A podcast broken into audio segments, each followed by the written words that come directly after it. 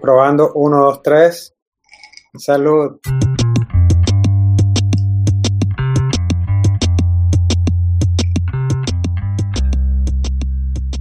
Talento de radio como productor, como consultor político, este, como hablador de huevonadas. Este, ¿Qué estás haciendo últimamente? Bueno, esa es la máxima, weón. Este, borracho que no habla huevonadas está botando sus reales, ¿no? claro, de bola.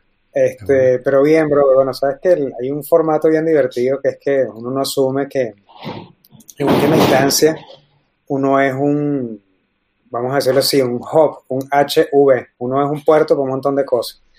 Y este, en última instancia lo que he venido haciendo es eso, ¿no? Tratando de conectar los intereses que siempre he tenido, que son creativos, con algunos intereses ya más, vamos a decirlo así, más de, de acción real en la vida de las personas, ¿no? Entonces, bueno, combino la, básicamente la docencia universitaria con eh, ese tipo de cosas que te permiten llevar comida para la casa, que son desde escribir libretos hasta hacer encuestas de opinión pública. Entonces, digamos que ah, en, todo ese, en, todo ese, gran, este, vamos a decirlo así, en todo ese gran eh, proceso y en todo ese, en todas esas grandes eh, puntos de, del 1 al 0 y del 0 al 1, este, nada, uno va interactuando con gente y bueno, nada, lo divertido es que por lo menos lo escuchan a uno, no todo el mundo escucha, ¿no? Porque digamos que el político venezolano y el gerente venezolano tienen una particularidad específica, temas de ego yo creo que son mundiales, pero tenemos una idiosincrasia que es que siempre las queremos saber todas, ¿no? Entonces, este, a veces se escucha mal que des consejos y otras veces incluso cuando te, cuando te piden consejos pagos también como que les molesta, ¿no? Entonces hay que hablar mucho la píldora de, ver cómo lo dicen, ¿no? Como decirle una jeva gorda, te, va a ir mal siempre. Sí, tú, e, esa broma, eh, ¿tú crees que es eh, venezolana, venezolana? ¿Es una cosa latinoamericana, caribeña? ¿Cómo lo ves tú? Chamo, yo creo que bueno, es muy humano, es muy humano porque mm. cuando tú alcanzas un, vamos a decirlo, si alcanzas un lugar en el, digo yo, en la, en, la escala laboral o en, en, la escalera laboral, este, ya crees que te la sabes todas y bueno, mucha gente opta por no aprender, ¿no? Este, Hay otros que están constantemente aprendiendo y son como el desequilibrio completo, entonces les da como miedo y les da como pena decir que saben, ¿no? Entonces tiene gente muy valiosa pero muy tímida y tiene gente muy idiota y muy salida, ¿no? Entonces creo que esos son como los dos extremos en los que no se mueven. Y creo que Latinoamérica no es la, la, excepción con, este, con el tema de, manejarnos con, los apoyos de otros. Nos cuesta a veces manejar los equipos y cuando la victoria del equipo es el equipo, pues. Y cuando el fracaso es tuyo tienes que asumirlo, pero también cuando el fracaso del equipo tienes que decírselo, ¿no? Entonces, bueno, es, un, tema ahí difícil de, de saber cuándo decir las cosas y cuándo callártelas. ¿no? el, liderazgo está cruzado, como dicen lo, el conocimiento político tradicional, por, por Cronos y Kairos, ¿no? que es el tiempo y la oportunidad, cuando dices la cosa bien o cuando la dices fuera de tiempo. ¿no? no es lo mismo ser gracioso que caer en gracia. A mí me ha pasado que eh, a medida que envejezco, mi síndrome de impostor se vuelve más intenso. eh, y entonces, hasta ahorita que dijiste lo de, la, lo de esa parálisis, este, a mí me pasa, eh, me ha pasado que cada vez que, que, entro como en un nuevo campo o cambio de trabajo, qué sé yo, se, se pone mucho peor, ¿no? Este, siento que en cualquier momento me van a descubrir. ¿Tú has visto eso? ¿Tienes alguna recomendación para mí? Este, para cuando cumpla, cuando cumpla 55. Bueno, chamo, yo creo que hay un tema fundamental que es que, mm, bueno, nada, la famosa frase, frase de la reinvención es tan vieja como, como la vida misma, ¿no? Y creo que en el caso mm. venezolano uno ha tenido que pasar por muchas cosas. Eh, una de las virtudes, poniéndome ahorita nada más la visión de los creativos, ¿no? Una de las virtudes de los creativos venezolanos, chamo, es que son todo terreno porque uno en Venezuela tiene que hacer muchas cosas, ¿no?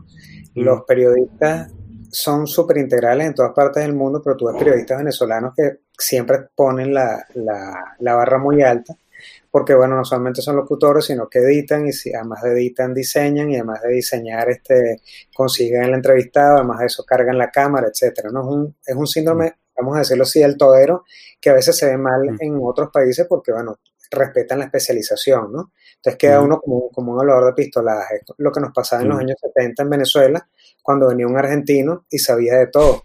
A veces era verdad, a veces era mentira, pero lo más seguro es que siempre era verdad, ¿no?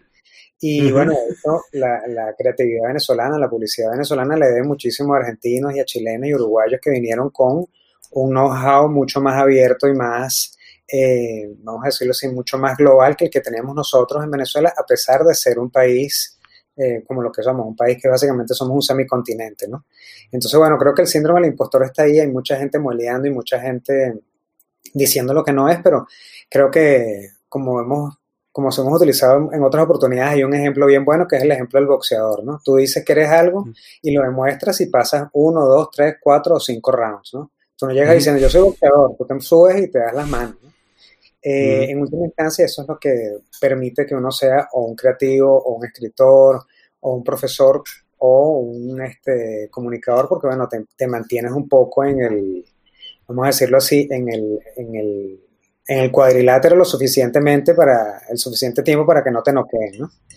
Y mm. este, he visto mucho también con el tema de la diáspora venezolana que, este, bueno, nada, este, hay, que, hay que inventar y hacer cosas que están fuera de nuestro foco y dependiendo mm. también, ahí viene una prueba humana que es durísima, el tema del karma, digamos, ¿no? El tema de hasta dónde, hasta dónde llega tu propia autoestima, ¿no? Eh, mm. hay gente que no quiere hacer cosas a las cuales considera que no está designado por el universo y hay que hacerlas, ¿no? No sé, eso no te quita nada, no te quita nada, el, trabajo no deshonra, ¿no? Hay un gringo que se me olvida que echaba un chiste buenísimo que decía, en la vida tú tienes que hacer cosas que estén por debajo de tu nivel. Piensa en este ejemplo. Y el tipo decía, Jimi Hendrix le abrió a los Monkeys. Échale pichón, ¿no? Entonces, bueno, es un tema de, de asumirlo. Este, he explorado algunas que otras, vamos a decirlo así, uno que otro lugar laboral en el, sin irme de Venezuela. He estado pequeñas temporadas fuera. Yo creo que de Venezuela nunca he estado más de, de 20 días. Este, Pero bueno, por, por, algunas otras cosas de trabajo, sí como, como exploraba algunas cositas fuera. Entonces, bueno, empiezas a notar un poco cómo, cómo te ve el extranjero, ¿no? A veces el, tu propia seguridad en ti mismo puede eh, ir en contra de ti a veces el acento puede ir en contra de ti, a veces em, esa, eh, el, tema, digamos que yo le digo que es la maldición 212, ¿no? O sea, los que viven en Nueva York y los que viven en Caracas, en Caracas parece que tuvieran dos tipos de vida distintos, ¿no? Este, si, si, tú me, estás pidiendo un artículo para hoy, es para hoy, no es para dentro de dos semanas, ¿no? Entonces, bueno, te conecta mucho con lo que uno echa broma y dice que es el tiempo del altiplano, ¿no? Entonces, bueno, le pides algo a, alguien de Centroamérica y te lo va a dar en dos semanas, o en tres semanas, o en cuatro semanas, o puedes y más. Si se lo pides a un venezolano, te lo va a dar en 24 horas, o en 8 horas, o en 2 horas. Igual pasa mucho hacia abajo, hacia el sur. Hay países que son más lentos, hay otros que te lo hacen inmediatamente. Piensa en chilenos o en argentinos. Por supuesto, tienes que establecerlo muy claro el, el tema del schedule, pero por ahí va. Entonces, bueno, yo creo que, que una de las ventajas de, de, todo lo que nos está ocurriendo, como dirían los cabalistas Gamsul ¿no? O sea, todo lo que viene, viene por bien. Y chamo, hemos recibido suficiente palo como para que no entendamos que, que hay que ser un poquito, hay que tener un poquito más de confianza en uno mismo y hay también que bajarle un poquito al ego, ¿no? Que bueno, mm. lo nota uno también dependiendo de los segmentos en los cuales te mueves, ¿no? Eh, toda la rabia que uno siente ahora que te comentan peruanos, ecuatorianos, chilenos, argentinos de, de un segmento de venezolanos es gente que llega dándosela de sabrosa y malandreando, ¿no? Porque fue básicamente un segmento de personas que eh, esa fue su, su, socialización y llegaron con, con, mucha violencia al mundo y trasladan esa violencia al resto de los países. Eso sin contar, bueno, en, en, todas las nacionalidades hay estafadores, hay joyas, etcétera. Pero bueno, creo que lo estamos haciendo bien y de todas maneras ya creo que nos queda como uno o dos años para que se acabe el mundo, ¿no? ¿Qué, se acaba primero, el mundo? Sí, se acaba, ¿qué se acaba primero, el mundo o, o Maduro? Yo creo que se acaban primero las vidas. no, todo lo que tú ves dentro del sistema político venezolano es eterno y está hecho para mantenerse ahí y no hay nada, eh, no hay nada de la mecánica eh, interna, nacional ni internacional que esté haciendo lo contrario. Así que no nos amarguemos, eso es algo que va a ser una solución Deus ex machina. Mm. Hoy Maduro pidió un referéndum, ¿no? Exacto. Y si lo pide sería maravilloso también, porque bueno, para los politólogos cuando hay elecciones, chamo, por lo menos llevamos mm. comida para la casa. Exacto. Así, ¿cómo funciona eso? O sea, viene, viene, viene una figura a pedirte una consultoría porque hay que obrar un cambio, pero si acabas de decir que quizás ese cambio, sabes que el sistema está montado para, para que se perpetúe, ¿en dónde está inscrito ese cambio? ¿Es en acceder a las estructuras o, qué? Sí, bueno, el, problema en los, o digamos así, el, modelo clave dentro de estos sistemas políticos en los que nos movemos es que son bicicletas de dos ruedas. Y la bicicleta de adelante va a necesitar la bicicleta de atrás. La bicicleta de adelante es el, poder político como lo entiendes, legislativo, ejecutivo, judicial, en, la, en, el formato tradicional. Ahora imagínate en un modelo como el que vimos, vimos en Venezuela, que es básicamente autoritario y tiránico, más allá de cualquier adjetivo que quieras ponerle, ¿no? Eh, esa es la rueda de adelante. Y la rueda de atrás siempre van a ser los partidos políticos que fungen como eh, oposición fiel. Eh, literalmente casi todos los partidos políticos venezolanos desde el año 99 en adelante, con algunas opciones, han sido oposición fiel. ¿Por qué? Porque parafraseando una frase, de, parafraseando una, una mancheta de, de, una vez que cayó Franco, eh, había una mancheta que decía, contra Franco vivíamos mejor, ¿no? Tú estando en contra del chavismo vives mejor, estando en contra del neurismo vives mejor, ¿por qué? Porque tienes un contendor que necesita alguien que haga el papel de que tú estás haciendo todo lo posible por obtener ese espacio que él tiene o inclusive por tumbarlo por vías eh, no democráticas. Entonces, bueno, este, la transformación inevitable de la, de la, de la política nacional e internacional siempre viene por un despertar, por una, por una suerte de, autoconciencia que no es un despertar hacia la violencia, un despertar desde la ideología, sino es un despertar de la frónesis, diría Kant, ¿no? Es pensar por ti mismo. Como decía Kant, ten el valor de pensar con tu propia razón. En la medida en que mm. lo haces, ya es, otra, es otro gallo el que canta. Pero es difícil porque no todas las personas eh, lo hacen, no lo, y si lo hacen, no lo hacen al mismo tiempo, este, y si lo hacen a lo mejor es después de que han perdido muchas cosas, o si lo hacen mm. de nuevo con el tema del Cronos y el Kairos, no están en el lugar correcto para que sea escuchada esa voz. Entonces, bueno, ¿qué queda? Bueno, mucho por supuesto está vinculado al tema de la pedagogía, entender que la, que la pedagogía política es, una, es un formato de, de, educación como ver televisión. Pues, o sea, tú estás viendo televisión o estás viendo canales y sabes cuando estás enfrente de un western o cuando estás enfrente de un thriller o cuando estás enfrente de un drama. En política la gente no tiene, no ha, no ha accedido a cierta pedagogía política, también porque a los partidos políticos les conviene, porque a los padres no les interesa, porque a los propios ciudadanos les da fastidio, y entonces no sabes enfrentarte al género que tienes al frente, no lo sabes decodificar. Entonces, bueno, si se viste como dictador, si actúa como dictador, si habla como dictador, entonces es un dictador. Pero, lamentablemente, este, jugamos mucho el autoengaño y en tiempos de, vamos a decirlo así, de, publicidad inmediata, de real time info, de todo lo que significa el ya para allá, este, te pierdes, ¿no? Y bueno, eso funciona sobre todo en, épocas de, tecnologías como las que estamos viviendo, donde las personas a veces no se dan un tiempito para reflexionar, sino que agarras la noticia inmediata, y te hacen el strike de la fake news y te hacen el strike de, de la propaganda política, ya ahorita disfrazada de de, información eh, cercana al tiempo real, ¿no? Entonces, bueno, creo que esto es un punto clave, creo que ahí la, no solamente Venezuela, creo que todas las sociedades han dejado de lado la, educación política porque también había un discurso que lo vimos, lo vimos muy bien en Venezuela, donde ser, la, ser político es igual a ser ladrón, estudiar política es lo mismo que ser gafo, o estudiar política es lo mismo que convertirte en el asesor de los ladrones. Entonces, bueno, es un tema bien difícil, ¿no? el asesor tiene un, y el consultor político y el politólogo, el politólogo en líneas generales, como todos los científicos sociales, tienen un tema ético ahí cruzado, ¿no?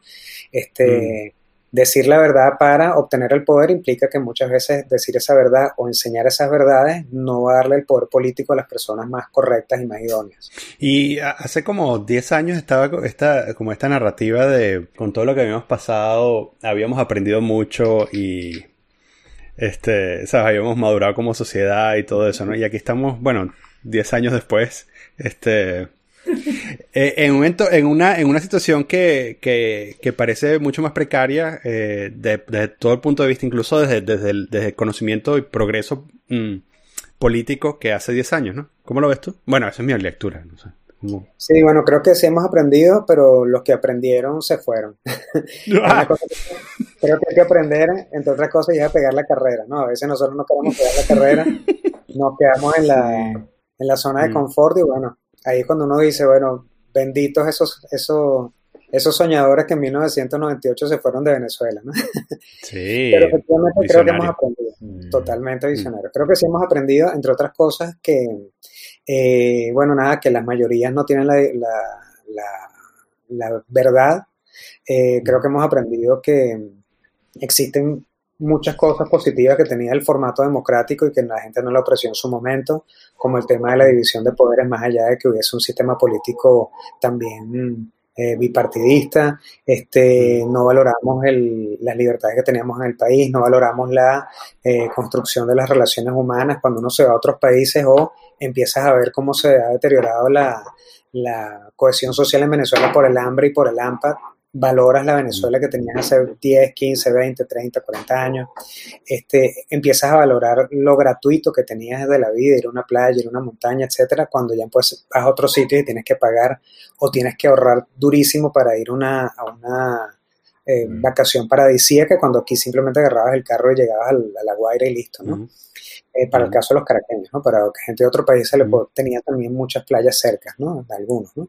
Eh, entonces, bueno, creo que, que, sí hemos aprendido. Otra cosa que hemos aprendido, pero muy, muy de golpe, es que no hay que delegar absoluto y totalmente el poder. Es decir, la democracia representativa sigue siendo un formato de democracia que no puede ser del todo entregado en manos de personas que tú consideras en última instancia que tienen buen juicio. Porque uno vota por la gente que tiene buen juicio, pero en el trayecto se te dislocan o lamentablemente hay personas que tienen la, la, potestad de la careta, entonces bueno, te dicen una cosa por un día y con su doble moral te engañan y eh, simplemente cumplen su agenda, su agenda de poder, cumplen sus sueños y el resto de las personas quedan detrás rezagadas, ¿no? No es nada que ya uno sepamos que haya ocurrido en Venezuela en otros países, pero creo que nos ha pasado al cabo nuestro. Hemos aprendido también que, este, que inmolarse no tiene sentido. Las generaciones asesinadas, violadas, mutiladas, torturadas de 2014 y 2017 así lo demuestran. Eso, eso lo digo con burda de, dolor en el corazón porque son chamos a los que yo les di clase que terminaron unos tan mal, tan mal que, que bueno, que, que, con la psique quebrada, ¿no? Por decirlo menos. Este, y entonces, bueno, son una generación que se perdió porque se fue, se tuvo que ir de Venezuela, no les quedaba otra, ¿no? Los habían eh, engañado y, maltratado. Eh, en el mejor de los casos, muchos salieron vivos. En el peor de los casos, bueno, ahí están las tumbas de los, de los asesinados y el resto de los familiares que, que los recuerdan y los lloran a su manera, ¿no?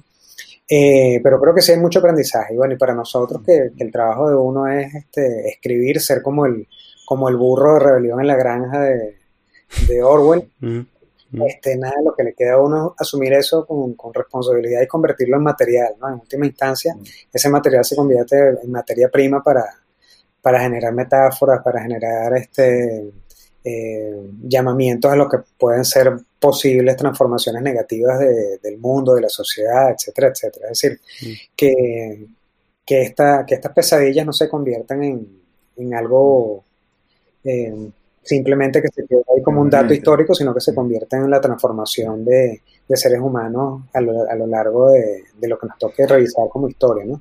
Igual la historia venezolana este, tiene sus rebotes lindos y bellos. Mm. Pero ¿no te parece también que se le puede dar la lectura eh, contraria, que sería decir más bien que es un aprendizaje de, de, la indefensión, de que no es un aprendizaje en el cual la gente va a ir hacia adelante hacia una sociedad mejor como, bueno, la rebelión en la granja termina malísimo porque no hay rebelión al final, o sea, la rebelión es horrible, pero este, que la gente aprende como que creímos bastante en las marchas, creímos muchísimo organizarnos y en marchar, y lo hicimos dos veces, con dos años de diferencia y con un volumen gigantesco de gente y te escuchabas a las personas todas emocionadas y te hablaban y no funcionó. Creímos en las elecciones y fuimos a elecciones y ganamos elecciones y tuvimos una asamblea nacional y tuvimos un gobernador este de Caracas y nos metieron al gobernador en la cárcel y la asamblea la anularon. Entonces hay un aprendizaje de que, bueno, pana, este, ya no puedo creer en nada lo que me plantean para mejorar la vida en sociedad y me dedico nada más a tratar de sobrevivir yo en mi núcleo familiar. Y entonces un aprendizaje eso de indefensión en cual bajo como hacia lo más mínimo, que, es horrible, me gustaría que no fuese así, pero también me parece un, fenómeno que sucede. Pues. Cierto. Bueno, que en última instancia creo que todas las realidades tienen como, como dos caminos mínimos, ¿no? Uno, como decías tú, vas hacia adelante y, te, transformas o te conviertes en alguien, mm, tal vez eso, pues que, que esté conectado con la indefensión o simplemente que se convierte en un, en un una persona descreída, una persona escéptica. Yo creo que los venezolanos y muchos segmentos, no solamente de jóvenes, sino de adultos, se han convertido en unos escépticos, que no está mal, o sea, un cierto nivel de escepticismo te hace mantener eh, el mejor de los equilibrios ante el mundo, ¿no? Pero este, definitivamente creo que la, bandera es la bandera de, X-Files, ¿no? Trust no one, o sea, no creas en nadie, porque en última instancia es, mm. nos han hecho, ¿no? Este, cuando cantaremos We Won't Get Full Again de Who, sería maravilloso que todos lo cantáramos con Pero igual nos siguen haciendo, nos siguen haciendo goles. El venezolano tiene muy buena fe. pensemos 2005, 2007, 2011, 2014, 2017. O sea, nos quedamos cortos incluso con marchas y con elecciones.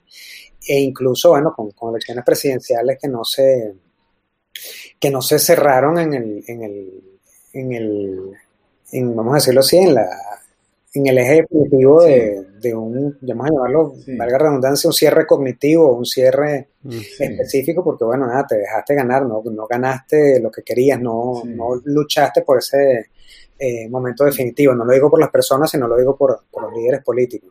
Entonces, bueno, hay mucha gente exacto que está dentro del escepticismo deprimido y está el otro escepticismo más activo, ¿no? Yo creo que hay como dos tipos de pesimistas. El pesimista que, que nada, que no cree en nada, que está en la onda del supositorio de opio y está el otro que sabe que tiene que ir todos los días a hacer un poquito eh, cosas distintas para, para concretar su, su, vamos a decirlo así, su día a día. Pero definitivamente sí, sí, hay, un, hay un segmento de la sociedad que está literalmente como, con los experimentos conductistas, está deprivada de, de, de autonomía de proteínas, de autonomía de, carbohidratos, de autonomía del pensamiento, recibe solamente un mensaje.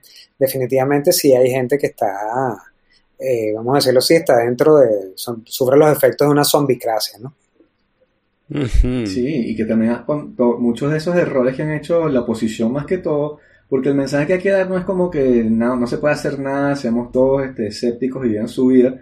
El mensaje es decir como que, bueno, no, no es porque no funcionó esta vez, que no va a funcionar en el futuro. Y este, de pronto también la forma, porque no estamos en democracia, como dicen ustedes, como que para qué vamos a votar si este, estamos en dictadura y tal. Pero yo no estoy diciendo vota o no votes, o sea, eso es una dicotomía muy simple.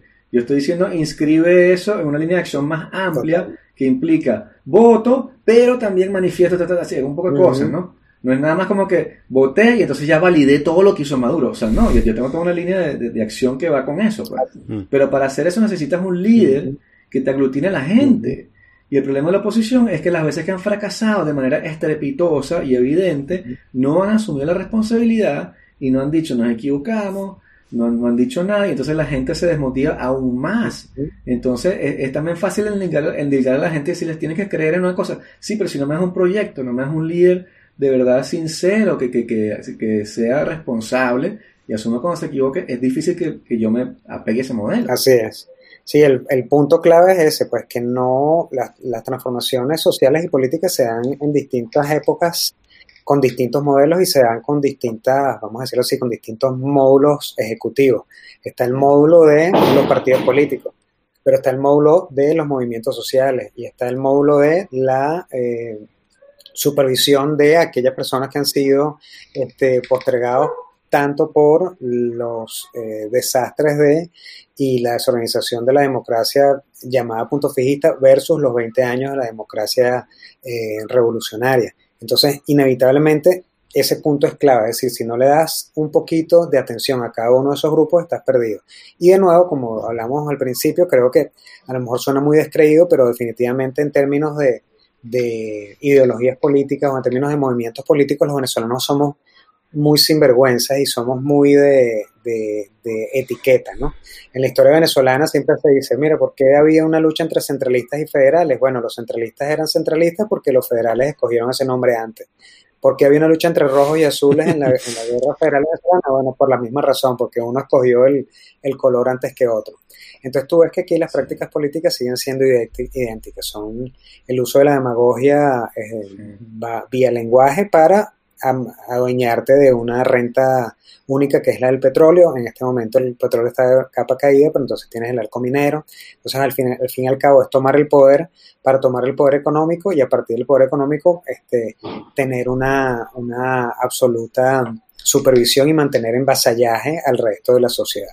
Y para el caso venezolano creo que es fundamental lo que decía, es decir, sin un proyecto político que vaya, por un lado, por supuesto, con una, con una figura humana visible, pero que sea un proyecto que viva más allá de los hombres, porque si no vas a tener un proyecto de país, este, si el proyecto de país va a estar en, de alguna manera anclado a una sola persona, esa persona se te muere y se te acabó el proyecto, ¿no? En, Vamos a decirlo si en, hay un checklist que se hace muy, muy fácil en, nada, eso es típico del primer semestre de ciencia política, tú cuando vas a hablar de partidos políticos dices que necesitas tres cosas, una es el ideario, otra cosa es el programa y otra cosa es la agenda. Entonces, el ideario son aquellas cosas en las cuales tú consideras que crees que debe eh, tener un país para ser exitoso. El programa son las cosas que vas a hacer en 1, 2, 3, 4, 5, 6 o 10 años con respecto a la economía, con respecto al Estado, con respecto a la agricultura, con respecto a la infraestructura. Y la agenda son aquellas cosas que vas a proponer todos los días lunes o todos los días domingos a tu partido y a tus eh, simpatizantes para que movilices las necesidades todos los días en la calle. Inevitablemente creo que Venezuela ya estaba desmovilizada por temas de represión y de hambre, porque bueno, hemos vivido a nuestra, a nuestra manera nuestro holodomor pero también este, creo que lo que ha terminado de dar, eh, por lo menos al traste con cualquier idea de movilización, es el COVID-19 y eso creo que le ha tocado a todo el mundo, ¿no? Creo que es eh, la enfermedad que más le gusta a cualquier gobierno del mundo, no importa el color que tenga, porque de alguna manera, este, nada, conviertes a tus, a tus ciudadanos en unos sujetos suficientemente dóciles por el miedo. Sí, decíamos aquí que en Francia em, este, fue la solución perfecta para los chalecos amarillos, por ejemplo. Porque, ¿sabes? ¿Cómo, paramos, ¿Cómo paramos manifestaciones este, semanales? No, toque queda obligatorio. Y le ponemos el, le ponemos ese añadido de que, bueno, es una enfermedad que no podemos controlar, ¿sabes? No somos nosotros, es un virus. Y entonces encierran todo el mundo, ¿no? Sí. Así ¿Cómo, cómo cavas, o sea, cómo, cómo, cómo sales, cómo, cómo te imaginas que sale o sea, o si es que te lo imaginas, que sale Venezuela de ese agujero. Bueno, como hablaba hace un ratico, este, Venezuela tiene unas cosas muy locas que son los rebotes, ¿no? durante la guerra de independencia, durante la guerra federal, nosotros fuimos durante prácticamente 10 o 15 años, a veces hasta 20 años imbatibles en producción de cacao, de café y de carne. O sea, fuimos el primer productor de café del mundo, fuimos el segundo productor de, de carne del mundo, este, detrás de Argentina. Este, fuimos los primeros productores de, cacao durante 10 años, incluido este, periodos entre guerras en el siglo XIX. Mm. Entonces, bueno, el tema de la opción rebote a mí me, llama mucho la atención porque, para bien o para mal, el, venezolano tiene una capacidad de, de, vamos a decirlo así, de regeneración muy pronta, ¿no? No, es, no estamos hechos de adamantio, pero casi, ¿no? Y la economía venezolana tiene ese elemento también, ¿no? Entonces, cuando dicen que Venezuela está quebrada, que PDVSA no sirve, a mí me da un sustico porque tú lo que ves es un montón de carroñeros que quieren es que la terminen de picar para comerse ellos un pedazo, como efectivamente hecho, han hecho en, los últimos años. O sea, el cuento de que Venezuela este, es autónomo y que no ha vendido sus empresas básicas es mentira, o sea, la tenemos mm. recontrapicada entre rusos, chinos, iraníes, etcétera, etcétera. ¿no? Y este, el, el caso venezolano creo que el rebote puede ser muy pronto, sobre todo porque más allá del éxito que puedan tener eh, ingenieros, economistas, este, científicos sociales, las nuevas generaciones de comunicadores, etcétera, etcétera, en otros países, uno siempre quiere regresar a, su terruño, ¿no? Yo hablo mucho con, chilenos que, que vivieron en Venezuela y que apenas este, se dio la apertura, regresaron a su país, ¿no? Ellos me decían que, bueno, que adoraban a Venezuela, pero que, eh, que nada mejor que Chile para, para conectarse ellos con la vida que habían entendido, ¿no? A pesar de todo el mm. sufrimiento que habían tenido con las dictaduras, etcétera. Igual con mm. muchos argentinos, ¿no?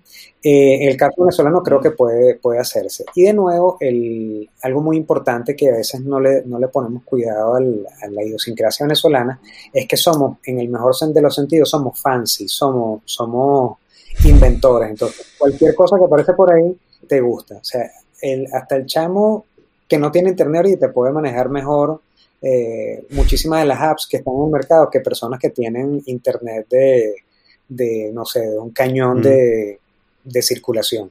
Este, los venezolanos somos buenos reparando equipos, somos buenos este, en, en temas de, eh, de, organización de ya para allá, por supuesto, eso tiene sus bemoles, ¿no? A veces nos perdemos en el campo ético, pero bueno, así como organizamos una rumba, podemos organizar una manifestación.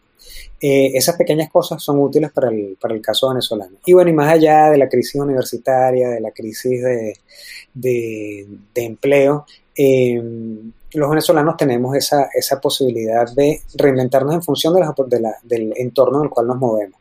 Eh, bueno, es un poco lo que hace, lo que hace el gobierno, ¿no? que, que es muy de, la, de las ondas autoritarias, te rompe la, las piernas y te regala unas muletas, ¿no? Entonces, bueno, hay gente que no quería tener nada que ver con temas del gobierno, pero bueno, se han convertido en, vamos a decirlo así, en gerentes en el mejor de los sentidos, testaferros en el peor de los sentidos, o personas intermedias que están allí entre ese, ese excedente monetario de que es, que es básicamente lavar el circulante de, los dólares oscuros mm. eh, con bodegones, hay bodegones decentes, pero hay bodegones que no son para nada decentes, este, hay este, empresas muy decentes y otras empresas que son de mentira. Entonces, bueno, ahí hay una, una, un elemento interesante que es que, bueno, tú con tu ética de trabajo a veces tienes que tragarte un sapo y respirar hueso y toparte la nariz, pero eso no implica que no vas a volver a trabajar con los parámetros eh, naturales, vamos a decirlo así, de, eh, de hacer el trabajo sin dañar al otro o simplemente aprovechar las oportunidades que te da el mercado. Eh, lo interesante de todo lo que, lo que nos ha ocurrido a los venezolanos es que también nos ha obligado a, dejar un poco ese tema de los blancos y los negros, ¿no? el, el la zona de gris en la cual estamos viviendo desde hace mucho tiempo nos ha obligado también a, repensar nuestro estado, nuestra conexión con, con, el, con el yo, ¿no? con nuestra propia psique, pero también con el tema ético. ¿no? Hay gente que está volviendo a la ética, hay gente que jamás ha dejado de ser ética, de, ser, de, tener una, una, una, práctica ética con respecto a su mundo y sus intervenciones.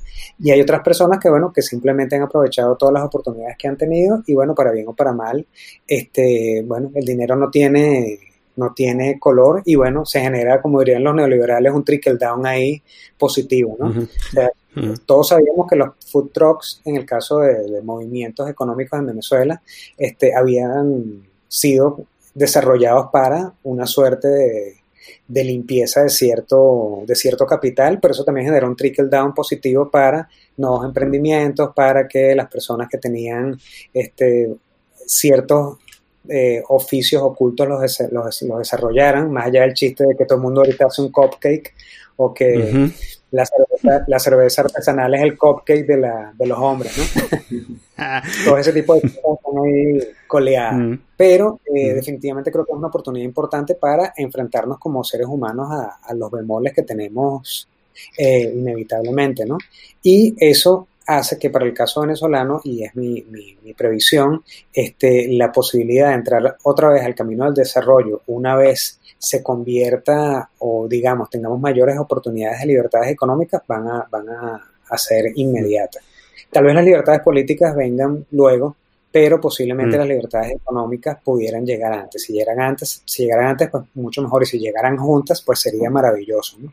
Eh, igual hay que ser realista y vamos a estar claros, o sea, el, sistema político venezolano, al igual que su economía, está siendo tutelada por fuerzas extranjeras y bueno, la alterglobalización tiene muchísimo de, sus huevos puestos en esta, en esta canasta y por supuesto del resto de la, vamos a llamarlo así, del, mundo que está al frente, que, está igualmente fragmentado, entendido como los que están en contra de, de la alterglobalización o la globalización entendida como, como reedición de, de neosocialismo, están haciendo también un poco el esfuerzo. Por supuesto, tú notas ahí la, tradición de la organización y la, fuerza que tienen los proyectos, ¿no?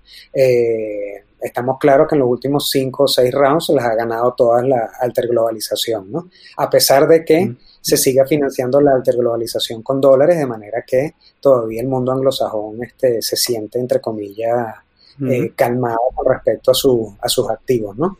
Pero bueno, en, en, el momento en que el yuan este, se convierta en la carta de presentación y sea nuestra nueva moneda de cambio, goodbye viejo orden, ¿no?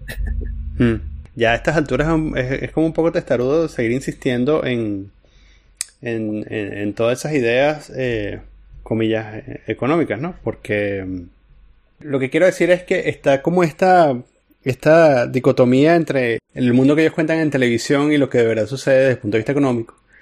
Eh, y como que yo tengo la sensación de que todo el mundo está claro eh, de que de que necesitan libertad económica y de que sabes que el dólar es la moneda de facto y todo eso.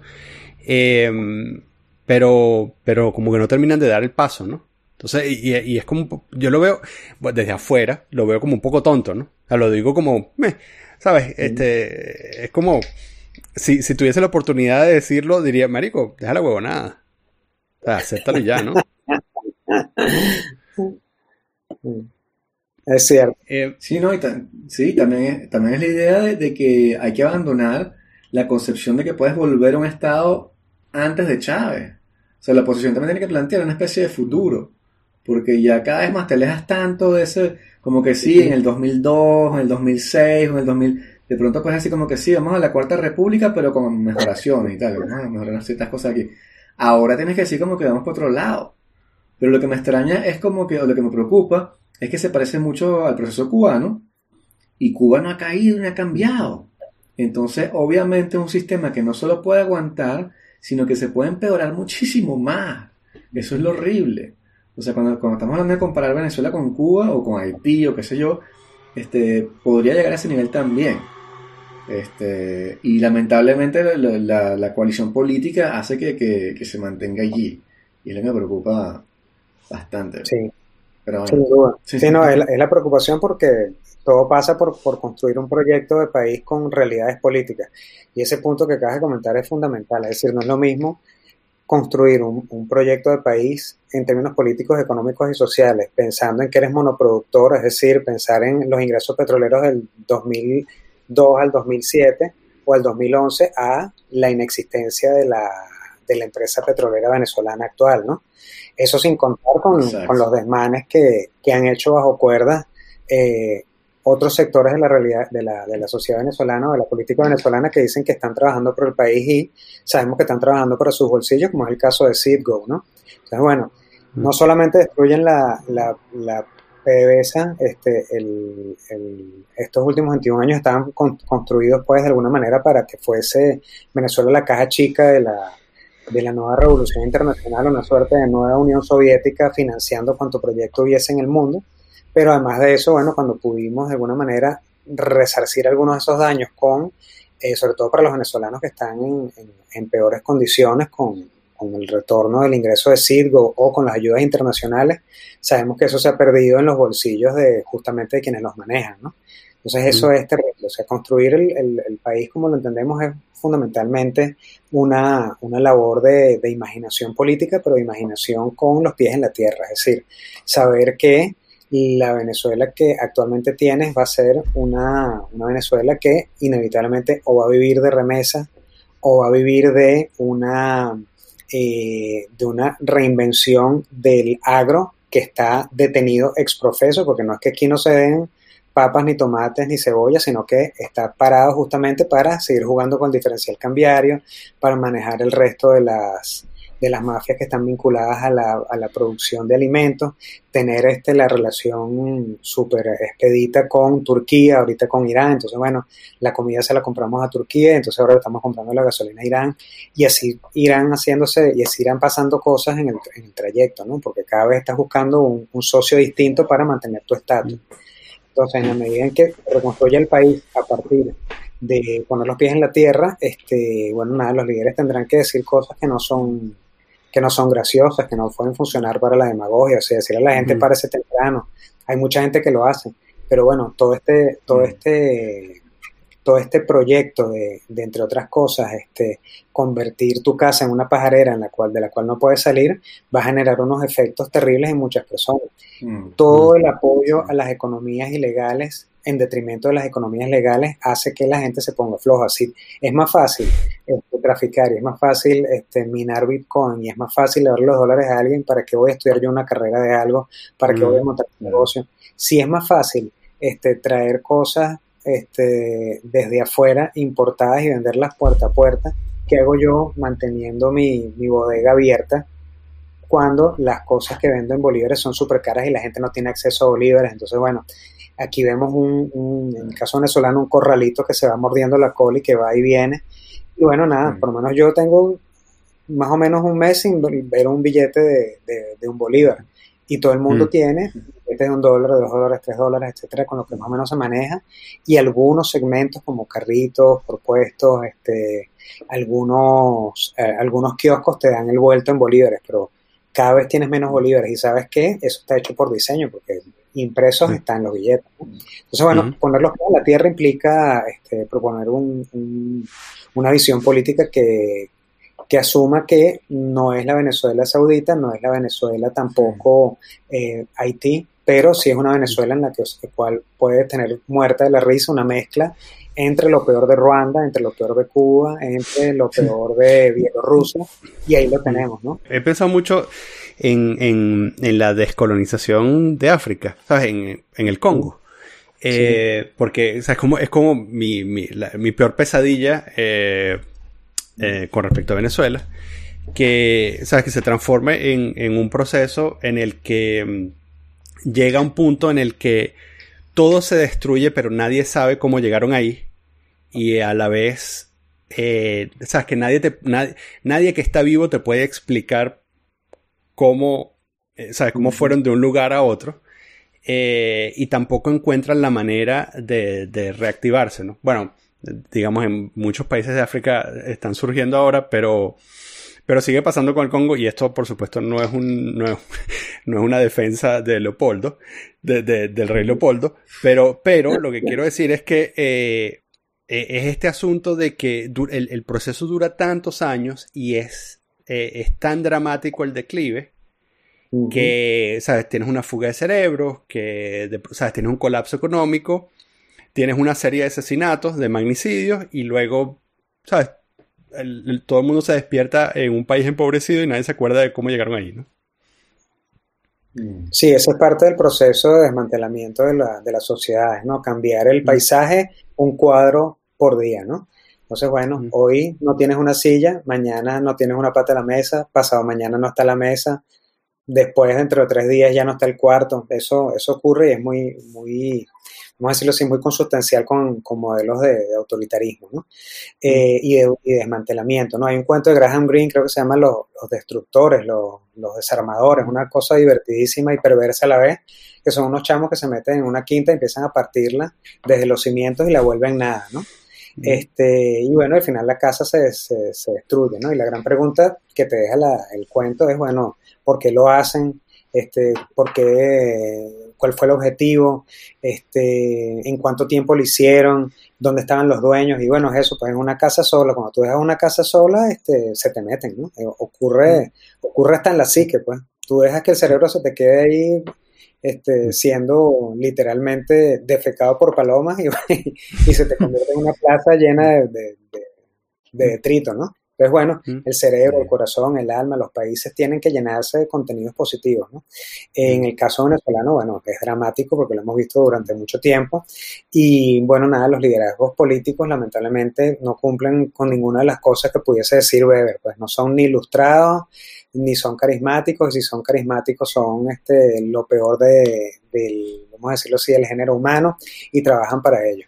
Pero efectivamente, exacto, el caso venezolano puede verse con el, con, reflejado con, con las cosas terribles de África, pero bueno, también este puede ser el, punto de, inflexión para muchos de nosotros y para mucha gente en el continente. Una vez vi un, me dio mucha risa, un, un titular, justamente creo que era de Nigeria, que decía que Nigeria se estaba venezolanizando. Y este, me dio mucha risa porque entonces después ves la transformación de Nigeria, de, mm. de Chad, de otros, de otros sitios en donde empezó a, mm. surgir de nuevo clase media y los edificios eran súper modernos, incluso tenían que si bowling abajo, etcétera, pero me dio mucha risa porque dos de los grandes edificios que estaban construidos eh, estaban de alguna manera conectados con, con, un espíritu vintage y me dio risa y dolor, pero era el edificio Bataglia de Petare donde yo jugaba cuando chamo, mm. era el mismo modelo. Este, mm. eh, los grandes edificios este, hechos por, por italianos en Venezuela que tenían este, mm cuatro sótanos para abajo, pero que eran justamente mm. también para, para mantener el, el, el, bienestar del edificio, ¿no? Entonces este, había un sótano para, para equipos, tenías otro sótano para este, bombillos, tenías otro sótano para, incluso con pisticas de go-kart que llegaron a ver aquí, justamente hablando del, del Bataglia o el Gran Sasso, ¿no? Mm. los que recuerdan, los que son de Petare a lo mejor se acordarán, ¿no? Entonces, bueno, ese tema este, es clave porque, bueno, podemos alcanzar el desarrollo, como todo se puede alcanzar en la vida, con voluntad, ¿no? Y volviendo a la, idea anterior de, de por qué eh, cuando les ponía el ejemplo de, esto, de esta ruptura, de esta destrucción de una casa, como en cuanto a Graham Greene, y lo que ocurrió en el caso venezolano, bueno, lo destruye primero porque puede, ¿no? Y segundo porque no hay nadie al frente que ponga eh, en orden ese, esos desmanes. O sea, vamos a decirlo así, en clave de, teoría de las élites, de Pareto, Mitchell y Mosca, este, hay, una, hay un networking muy, muy potente que se establece entre el poder político y el poder económico, entonces vas poniendo a personas clave a que distraigan la atención o a que normalicen.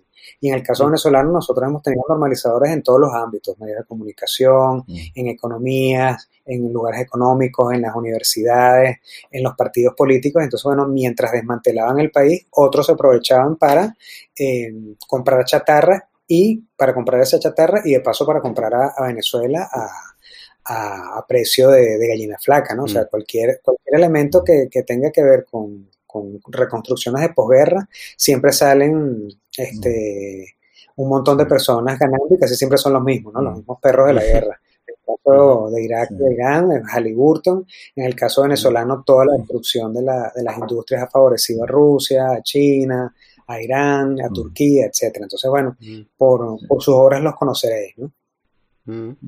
Sí, este, yo creo también que, o sea, yo, estoy muy de acuerdo contigo eh, o sea, dime si te estoy entendiendo correctamente y si estás de acuerdo con lo que voy a decir. Porque creo que estás haciendo un punto con el cual estoy completamente de acuerdo, pero es algo que yo decía hace años y me acusaban de ser anti-venezolano. Y entonces, si lo que estás diciendo es cierto y una especie de narrativa que está entrando ahora en la psique venezolana, me encantaría, porque estoy 100% de acuerdo con eso.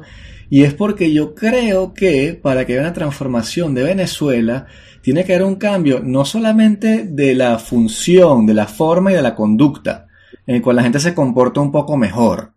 Como que tienes un país este, un poquito escoñetado tipo España o qué sé yo, y de pronto lo que haces es arreglar la forma en la que la gente se comporta. No, lo que hace falta es un cambio ontológico de la forma en la que percibimos quiénes somos y cuál es nuestro rol en este mundo.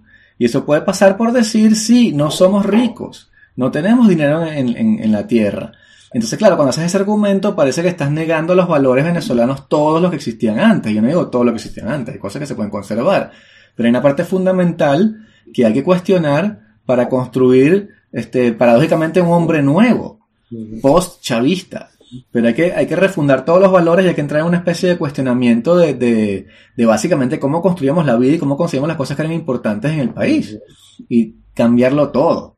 Eh, sin duda es eso. El, punto clave pasa por un mea culpa y creo que también en, caso, en el caso venezolano hemos sido muchas veces muy duros con, con nosotros mismos. ¿Por qué?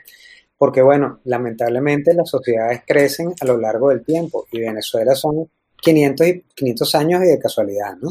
Entonces siempre decimos, ¿cuánto tenemos? Tenemos 500, tenemos 300, este, el, el ADN de los conquistadores, de los viajeros, este, nos conectó, este, cuando se conformó, se conformó la propia venezolanidad, fue en el siglo XIX, fue en el siglo XX, fue en los años 50. Al fin y al cabo estamos hechos de todas y cada una de, esos, de esas épocas. Pero definitivamente sí, chamo, y si hay que ponerse filosófico y el, y el punto es óntico, es decir, ¿cómo transformas el ente? Bueno, con una, con una reconstrucción del ADN, es conseguirse con darle vuelta a la mónada y pulirla. Y en el caso nuestro, en el caso venezolano, creo que eh, este apretón ha hecho que mucha gente salga de la adolescencia política. Venezuela era un país adolescente político y ahorita estamos en un país que, para bien o para mal, está creciendo. Entonces, no es lo mismo las personas que antes podían ir a un supermercado a hacer un mercado tranquilo que te costaba el 20% de lo que ganabas, ahora que con el 90% de lo que ganas no te alcanza sino para una papa o para un pimentón o si haces un gasto extraordinario y te compras medio kilo de queso, se te acabó la plata con la que contabas. Es decir, el, apretón de la realidad, la perversión que se ha hecho alrededor de, la, de los bienes de consumo y de la, imposibilidad de los accesos a las libertades humanas a través de bolsillos restringidos, nos ha hecho abrir los ojos. Yo siento que muchas más personas en el exterior han aprendido que aquí.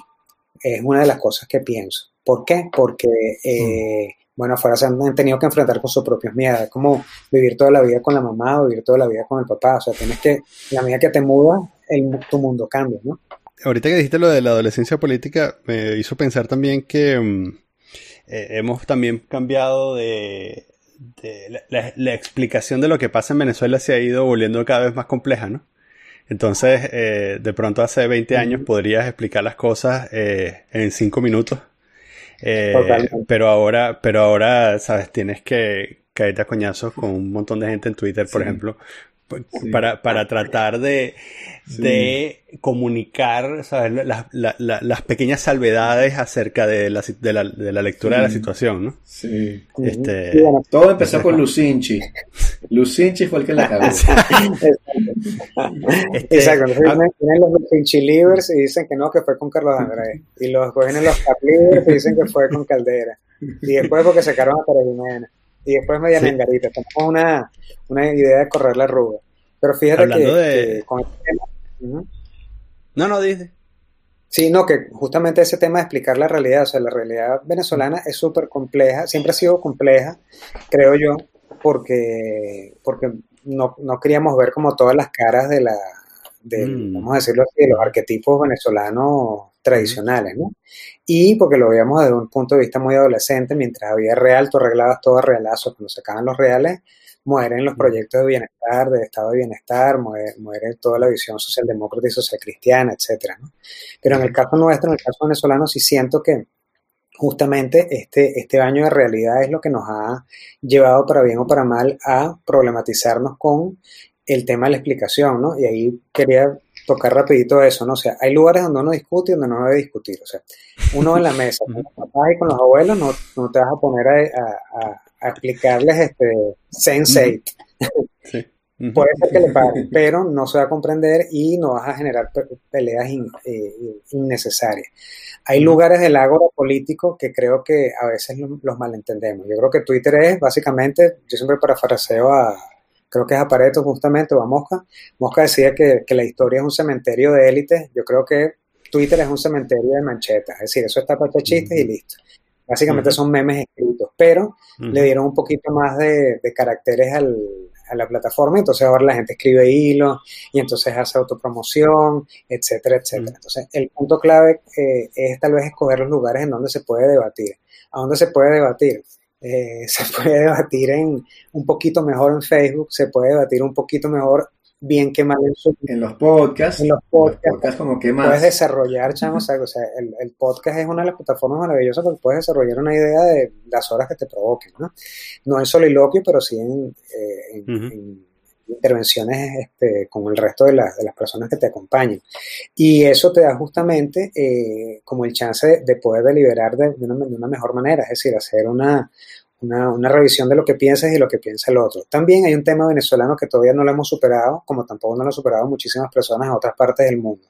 Veo ahí que sí ganan casi siempre los franceses, que son más inteligentes que todos, y, los, y algunos gringos, que es que la gente te escucha e incorpora elementos de lo que tú dices. Eh, el, venezolano, por general, por lo general, eh, cuando sobre todo en temas políticos, no discute para, para escuchar al otro, sino que entonces se echa un cuento y el otro empieza a hablar y en su mente dice, coño, qué arrecho lo que acabo de decir. Y no le para lo que está diciendo al otro, Mira, entonces bueno, ese tema de la, de, de la conversación propia bien, bien estructurada, es chévere, pero también entonces como adolescentes políticos no escuchamos al otro, no, no intervenimos, no incorporamos lo de las otras cosas. Tú puedes tener posiciones totalmente diametralmente opuestas con las personas, pero siempre hay un punto de encuentro que es el lenguaje, por supuesto. Ya con la llegada del lenguaje inclusivo todo va a morir, ¿no? Pero mm. este, siempre podremos ser robots mm. para comunicar por Bluetooth.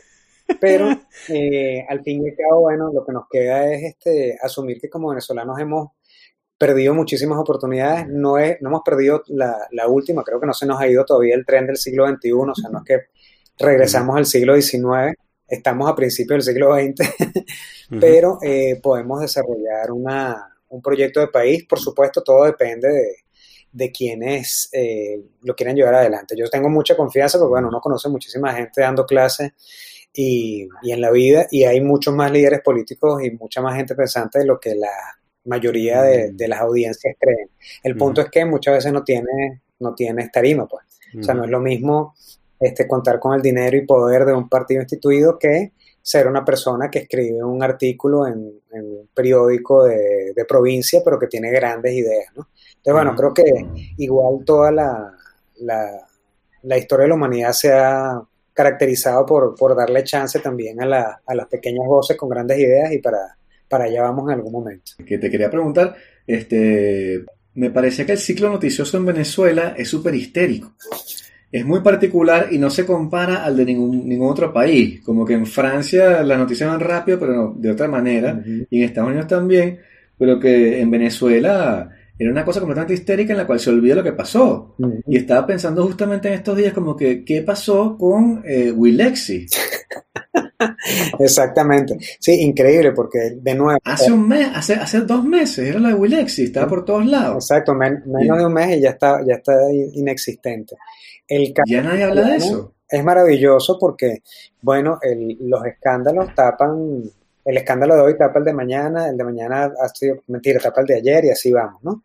Este, cada, cada escándalo tiene un, amiguito que le va a hacer la segunda de que se olvide las gracias que mm. hizo.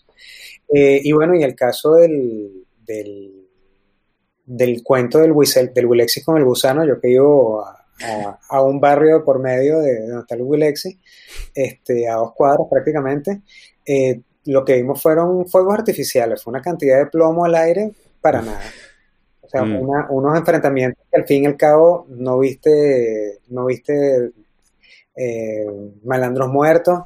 Y bueno, de nuevo, como, como la gente cree que, eh, que, los gobiernos son tontos, este, nada, chamo, yo creo que eso respondió a un modelo bien interesante que generó de alguna manera una válvula de escape, transmitió ciertos mensajes como que si sales a la calle para este, protestar, mira quién la cantidad de plomo que tenemos para echarte, este, mm. vamos a distraernos, vamos a decir que los malandros son los que van a salvar a, Venezuela, mm. son los nuevos cuatreros, los cuatreros buenos, Bad Masters son traicionando a tus amigos para después caerles a tiro. Entonces, bueno, ese, eso es algo interesantísimo porque es la imaginería gringa, ¿no? O sea, no hay nada que le mm. encante más a un policía gringo que pagarle un malandro porque traiciona a la banda de adentro y entonces le pone una chapa y ya entonces con eso vencieron al, al, malandro, ¿no? Esa ley del oeste tan, tan estructurada, muy en la onda de que eso haber sido una, seguramente una, asesoría de, de Pinkerton, ¿no? Del inglés que hizo la, las agencias de detectives. Ah, sí. Entonces, bueno, uno de esos puntos clave, creo que eh, en el caso venezolano es, bueno, cada, cada cierto tiempo, y eso es lo que verlo, tú lo cronometras, es decir, la gente le dice a uno que es loco, pero tú agarras este, tú divides el, año venezolano, sobre todo el año político, y le cuentas tres meses a cada evento político y en, dentro de tres meses viene otra cosa que va a tapar el anterior. Y bueno, el gobierno venezolano, el chavismo sobre todo, sabe funcionar a partir de tres meses en tres meses. Tú le das tres meses a, ellos para hacer algo y se aguantan tres meses. Y dentro de tres meses inventan otra cosa y así van y han gobernado 21 años corriendo la ruga. En el caso del, del Wilexis y las violencias estas de barrio, bueno, yo creo que fue gran parte una, una operación de, distracción, smoke and mirrors, dirían los, los magos. Y también siento que era una oportunidad también de medir fuerzas porque, de nuevo, para explicar a Venezuela, antes tú explicabas a Venezuela con un, dos grupos de poder, dos partidos políticos hegemónicos que querían siempre el poder que les daba la economía petrolera. Ahora tú tienes que explicar que hay militares, civiles, paramilitares, eh, guerrilleros eh, eh, colombianos, guerrilleros extranjeros, mm. el Hezbollah, este, en narcotráfico. Entonces ya tienes seis actores que están funcionando en distintos vectores, como en nodos y redes en toda Venezuela. Entonces, hacer el mapa criminal de, lo que ocurre en Venezuela es un trabajo bastante, vamos a decirlo así, es, bastante holográfico, por decirlo menos, porque no, no, tienes la, dimensión completa de todas las capas, ¿no? Puedes llegar a algunos elementos, pero no todos los manejas. Entonces, bueno, el, organigrama del, del crimen de la DEA chévere, se conecta con algunas personas que están en grupos de poder, pero es otro organigrama vinculado al Hezbollah, y después tienes el otro que es el de, la, de las deseconomías ilegales que manejan algunos están con el arco minero, pero otros manejan trata de blancas, otros están con la pedofilia, otros están con el tráfico de animales, y así vas construyendo pues una cosa terrible. Venezuela es un pequeño planeta Tierra, este eh, y por eso a veces uno echa broma y dice que Venezuela es la prueba piloto de un montón de cosas que han ocurrido afuera. Pues.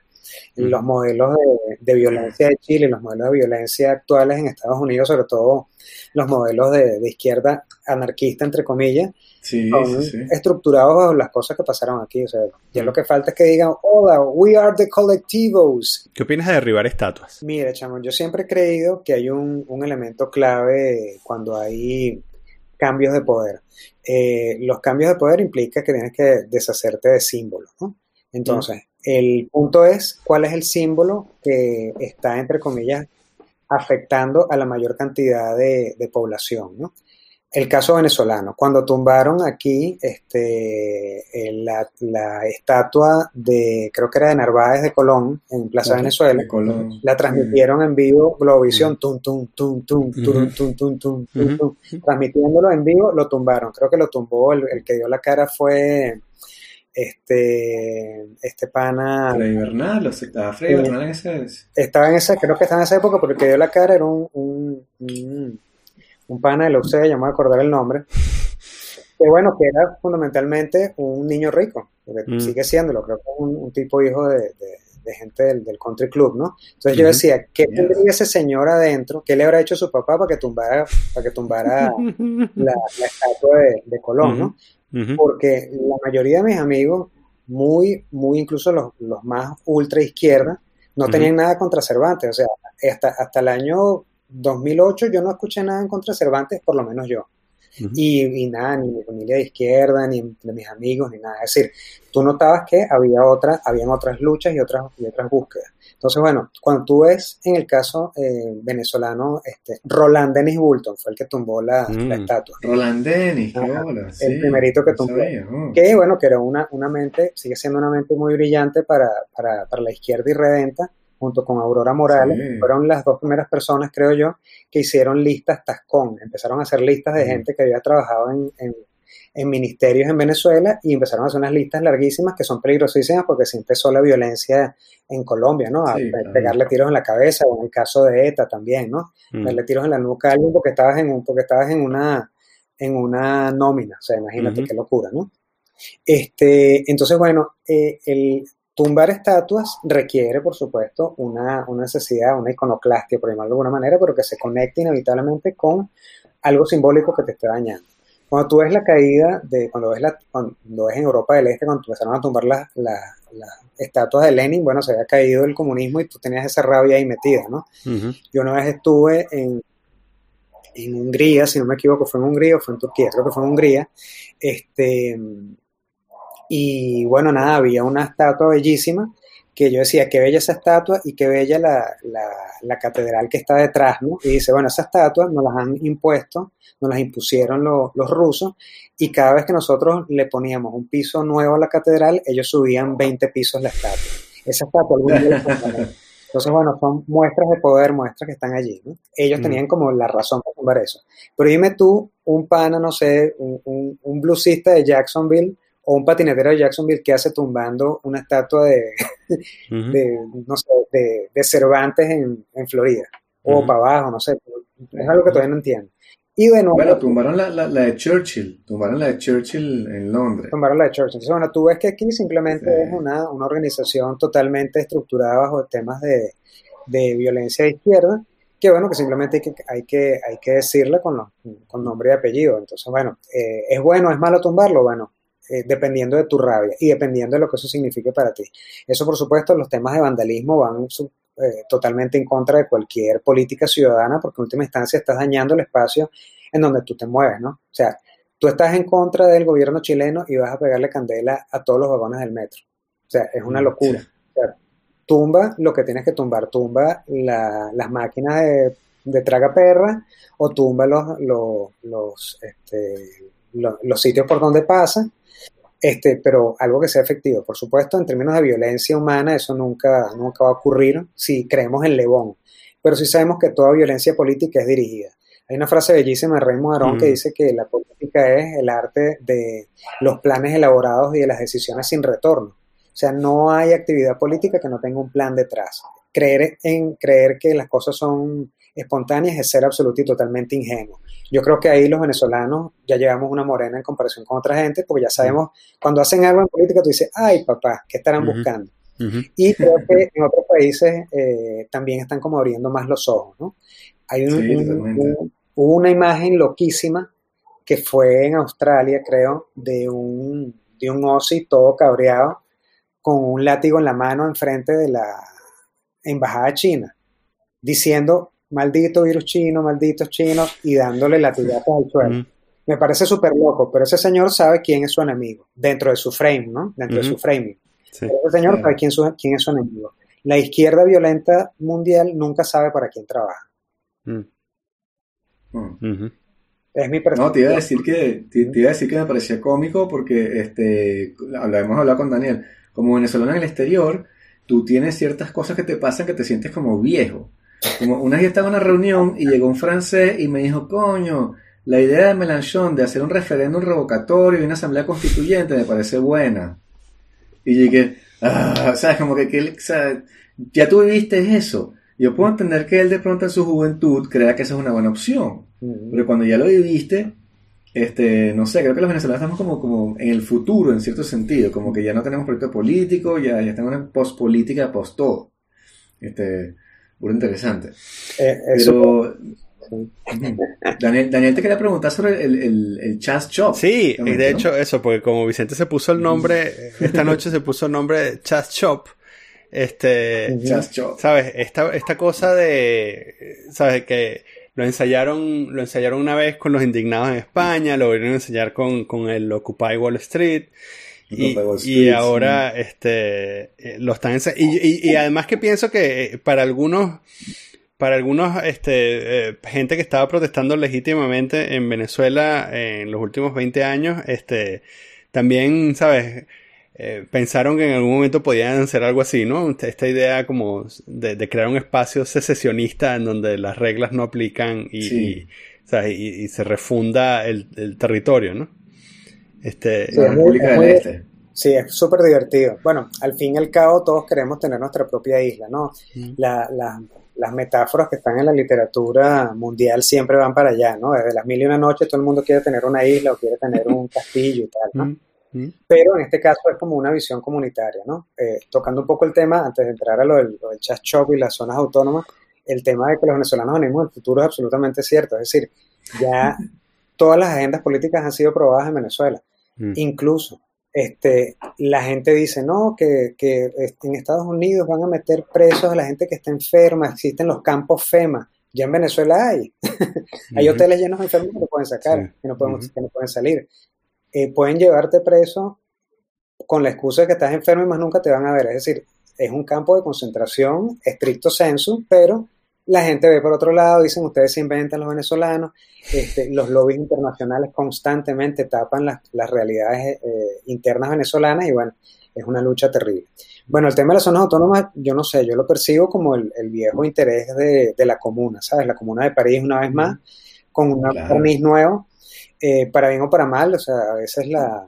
He tenido muchísimas discusiones buenas, sobre todo con, mis viejos profesores de, de teoría marxista o de economía política y tal, yo siempre les he dicho que, que, para bien o para mal este, el, comunismo no ha inventado nada desde el siglo XIX y es horrible decirlo, pero tú te lees la, ideología alemana y lees a, a Zizek hoy y no hay ni una idea nueva que haya, que haya agregado el, comunismo en términos de, de, construcción de sociedad. Entonces, bueno, chévere, esta es, una, es la, comuna, la comuna de París, otra vez chévere.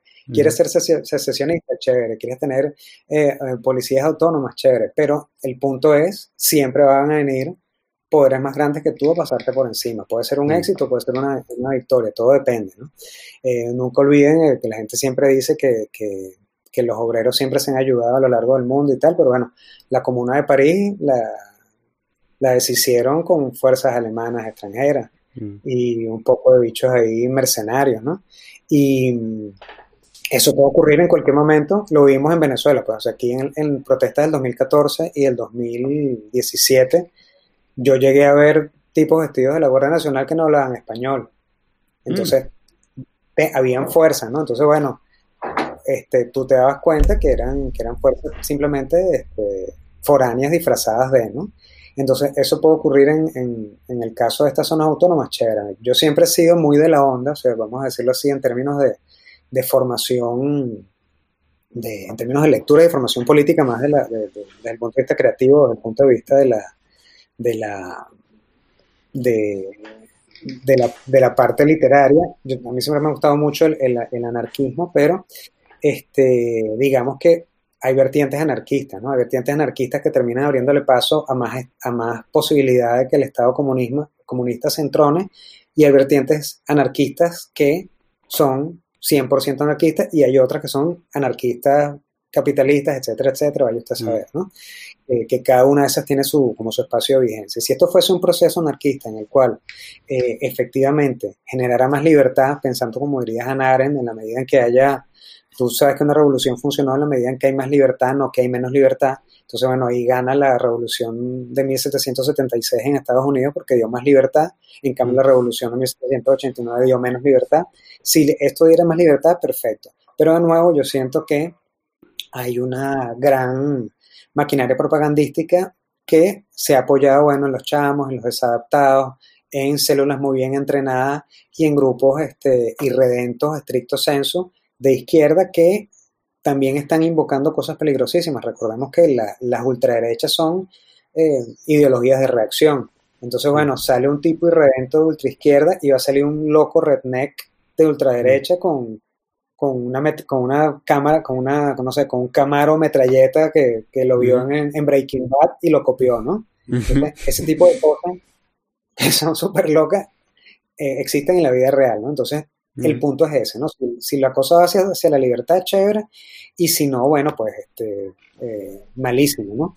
Yo sí siento que, que las protestas siempre corren, se corre el riesgo, pues, de que, de que haya una agenda por detrás de, lo que está planteándose. Un poco lo que les decía con el tema de, de Raymond Arón, ¿no? O sea, que hay una cantidad de, de proyectos alternativos al capitalismo que se valen también de la fuerza financiera del capitalismo, porque nada más flojo y nada más parecido que a un, o sea, tú, tú pones a un, a un tipo de, más, el, uno de, los, de, la, de la inteligencia o de la gente más encumbrada del Partido Comunista y lo pones al lado de un niñato de estos de Wall Street y son idénticos. Piensan igual, funcionan igual, mm. tienen casi los mismos patrones de consumo porque son unos flojos, viven básicamente los bits y de los bytes y dinero de otros.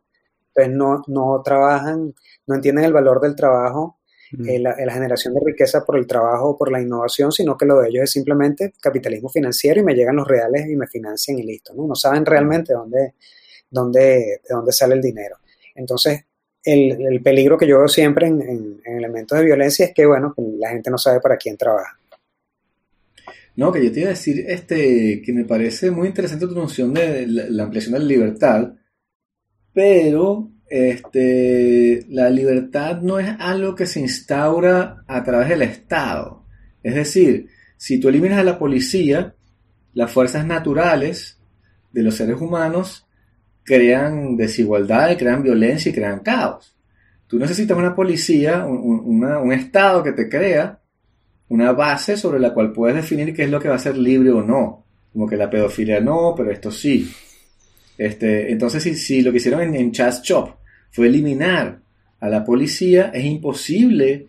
O sea, ellos creen, y me encantaría esa utopía que, que se vea realizada, de que la gente va a ser toda chévere y todo se va a hablar y discutir, lo resolvemos bailando. Pero de pronto en la vida real, cuando pasas de 200 personas y llegas como a 1000, ya la cosa empieza a haber peleas de puños y, ¿sabes? Este, ¿Cómo resuelves eso? Es que es dificilísimo, fíjate, el tema de, la libertad, ¿de dónde viene la libertad? Viene del individuo, viene de la sociedad, es un tema antropológico, hay infinidad de, de podemos decirlo sin más que infinidad, pero hay, hay, hay por lo menos una, media docena de miradas dependiendo de la disciplina en donde, de donde partas. Si el asunto de, de, la propuesta de esta gente es acabar con la policía para que cese la violencia, inevitablemente la naturaleza humana, la naturaleza asociativa va a hacer que hayan personas que se comporten como el famoso experimento sin bardo, ¿sabes? Pones a unos dos estudiantes, a dos grupos de estudiantes, un grupo de estudiantes hace el papel de policía y el otro hace el papel de preso. La gente termina creyéndose el papel en el que está. Y también en la sociedad lo vemos porque todos hemos sido niños y todos hemos estado vinculados a juegos. Lo ve uno de adulto cuando juega, ve jugar a los chamos. Este, naturalmente los chamos escogen roles y esos roles son, son asumidos en principio por la necesidad. A mí nunca se me olvida, estaba viendo jugar a, unos primitos y entonces, bueno, tenían, tenían de todo. Habían Avengers, policías, ladrones, este, había un bombero, había un mecánico y llega un amiguito y dice, mira, ¿y qué, falta aquí? No, ya aquí estamos completos, aquí estamos, aquí todos los trabajos están listos. Dice, no, falta el parrillero. Yo soy el parrillero, esa es la parrilla. Fíjate cómo la gente descubre también como, como esa, como, un oficio, pero también las propias dinámicas sociales que permiten, la dinámica de los juegos, que es como nos funcionamos los seres humanos, mm. van creando roles de la, de la nada o de, o de la propia interactividad, de las relaciones intersubjetivas. Entonces, bueno, el universo aborrece al vacío, diría Aristóteles. Hay alguien que acabó con la policía, va a venir alguien que se comporte como policía. Rick en The Walking Dead. Ya se acabó el mundo, pero él sigue con su sombrero tejano de policía y sigue creyendo que es policía. No llega ni a fiscal de tránsito, pero él se siente que es policía. Entonces, el punto es ese, ¿no? Eh, que lamentablemente, bueno, nada, la serie se agarró otro, otra deriva, ¿no? Pero cuando uno revisa el cómic, fíjate que hay un tema súper interesante en esa, en, uno de los cómics cuando ya este, meten preso a uno de estos ultramalignos de, de los enemigos de Rick, este, él pudiendo matarlo lo mete preso para enseñarle el, valor que tienen las leyes y para enseñarle al resto de la gente que pueden ser distintos, ¿no? O sea, mm. pudo haberlo matado, pero no, vamos a limpiar la cárcel y lo metemos preso, te vas a morir preso. Entonces, esas cosas tienen que ver mucho con, con una, por cierto, con una una pulsión ética que puedan tener las personas, que no todas las tienen de la misma manera, pero mm. que sí se hacen. Creo que son preguntas casi que, que, imposibles de responder, son como unas especies de, detonantes de intuición donde uno puede hablar horas y horas de esto, mm. pero sí creo que en última instancia, para el caso real, eh, toda propuesta política que llame a la violencia y que quiera deshacerse de los elementos de, vamos a decirlo así, de, de orden bueno o malo termina siendo este, superada por un nuevo orden que va a poner este, justamente unas reglas nuevas. Pensemos en el caso venezolano. ¿Para qué nacieron los colectivos? Supuestamente para acabar con las mafias, este, para que los policías no hicieran malandrería. Son tan o más malandros que, los, que las policías y son tan o más malandros que los malandros normales. Los colectivos en, los barrios venezolanos tienen el control de la prostitución, el control de los juegos de azar, ahora el control de las comidas, en donde sacan antes de repartir las cajas clave las cosas que les interesan y las revenden. Entonces, bueno, ahí estás viendo eh, cómo se baten, de alguna manera se, se mueven en una, eh, vamos a decirlo, una especie de, filo de la navaja, en el cual este, están un rato con el diablo y un rato con, con Los Ángeles, pero siguen siendo unos diablitos, ¿no? El tema de, la, sí, de las ideologías, ¿no? Este, nazismo y, comunismo son en última instancia eh, eso, pues, lugares comunes, este, una cantidad de prejuicios este, que los estructuras de una manera teórica, pero al fin y al cabo es este, justificación de tus propios miedos y de tus propios intereses. Entonces, bueno, este, el punto es ese, ¿no? Lo que hablamos tal vez al principio de la conversación, que era mientras las personas no tengan pedagogía política, mientras no sepas distinguir quién te engaña y quién no te engaña, o cuáles son los intereses de todos los políticos, este, vamos a caer siempre en el mismo terreno de la muchachita que la engaña el señor de la casa y la embaraza. Y bueno, tiene que dejar la casa y regresar al campo. Definitivamente la, la confianza está en, en, el trabajo, chamo, y en, sobre todo en tener los ojos abiertos. Creo que eso es clave, ¿no? Eh, que uno tiene como una especie de, ya de, definitivamente la, la, confianza está en, en el trabajo, chamo, y en, sobre todo en tener los ojos abiertos. Creo que eso es clave, ¿no? Eh, que uno tiene como una especie de, ya de, de maletica llena de muchas historias y otras personas no, lo, no, los no nos escuchan. Bueno, como muchos venezolanos no escucharon a los cubanos, ¿no? Entonces, bueno, nadie aprende en cabeza ajena, ¿no? Los panas que están en México dicen, ah, cállate, tómate un tequila venezolano. No pienses en eso, mi viejito es distinto.